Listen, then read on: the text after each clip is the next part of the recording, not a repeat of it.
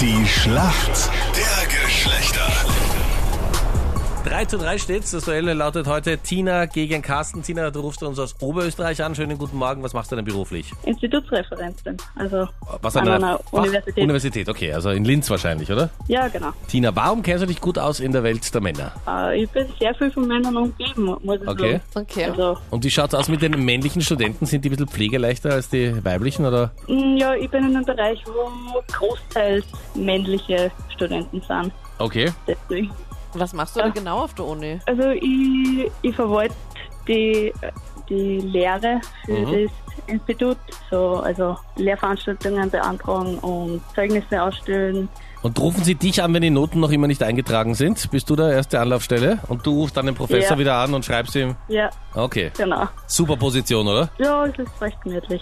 Sei froh, dass du nicht den Meinrad irgendwie hast als Professor, weil Meinrad, glaube ich, unterrichtet ja auch irgendwo, oder? Ja genau. Ich meine, auf welcher, was ist denn das für eine Uni, wo sie dich annehmen? Aber ich kann mir richtig gut vorstellen, Meinrad, dass du so, eine, so ein Typ bist, der einfach irgendwann erst die Noten dann einträgt, oder?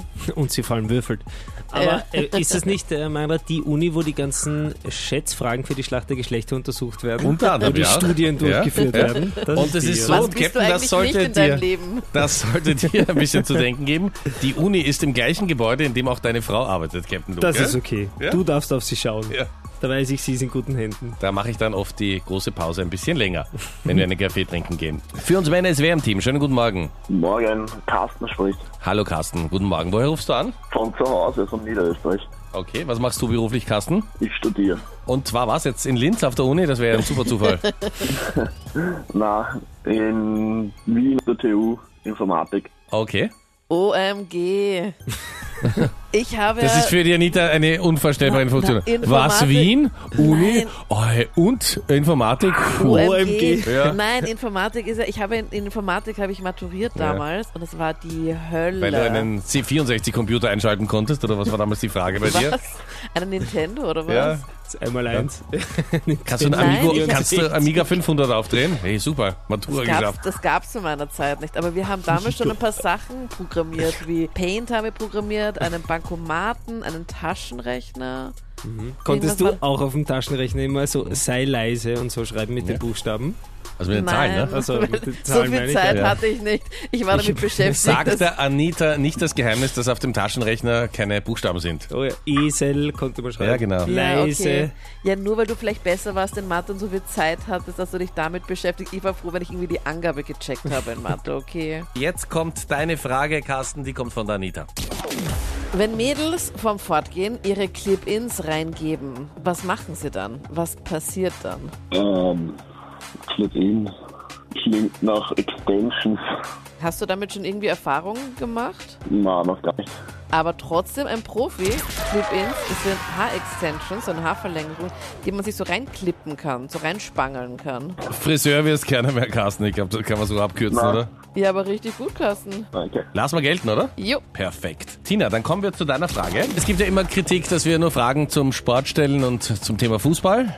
Das machen wir heute anders. Okay. Okay. Wofür verwendet man eine Pelikanschere? Eine was? Eine Pelikanschere. Noch nie gehört. Na, noch nicht. Was Das glaubst hast du? du doch erfunden, ich oder? ich habe es nicht erfunden. Das würde ich mir niemals Ja, zutrauen. zum Schneiden wahrscheinlich. Na, Anita, das ist schon sehr gut und danke, dass du im Rätselteam mit dabei bist.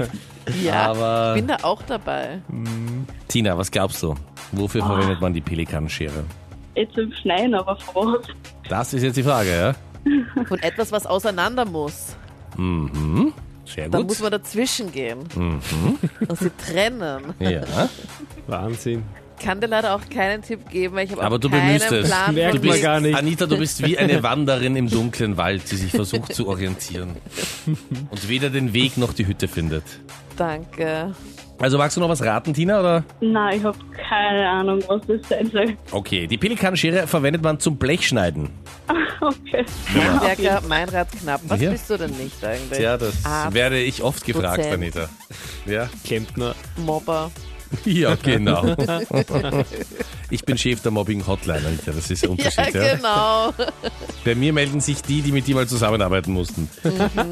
Gut, eindeutiger Punkt für uns Männer. Danke euch fürs Mitspielen. Wir Männer führen mit 4 zu 3. Schönen Tag. Danke. Danke, ciao, servus. Tschüssi.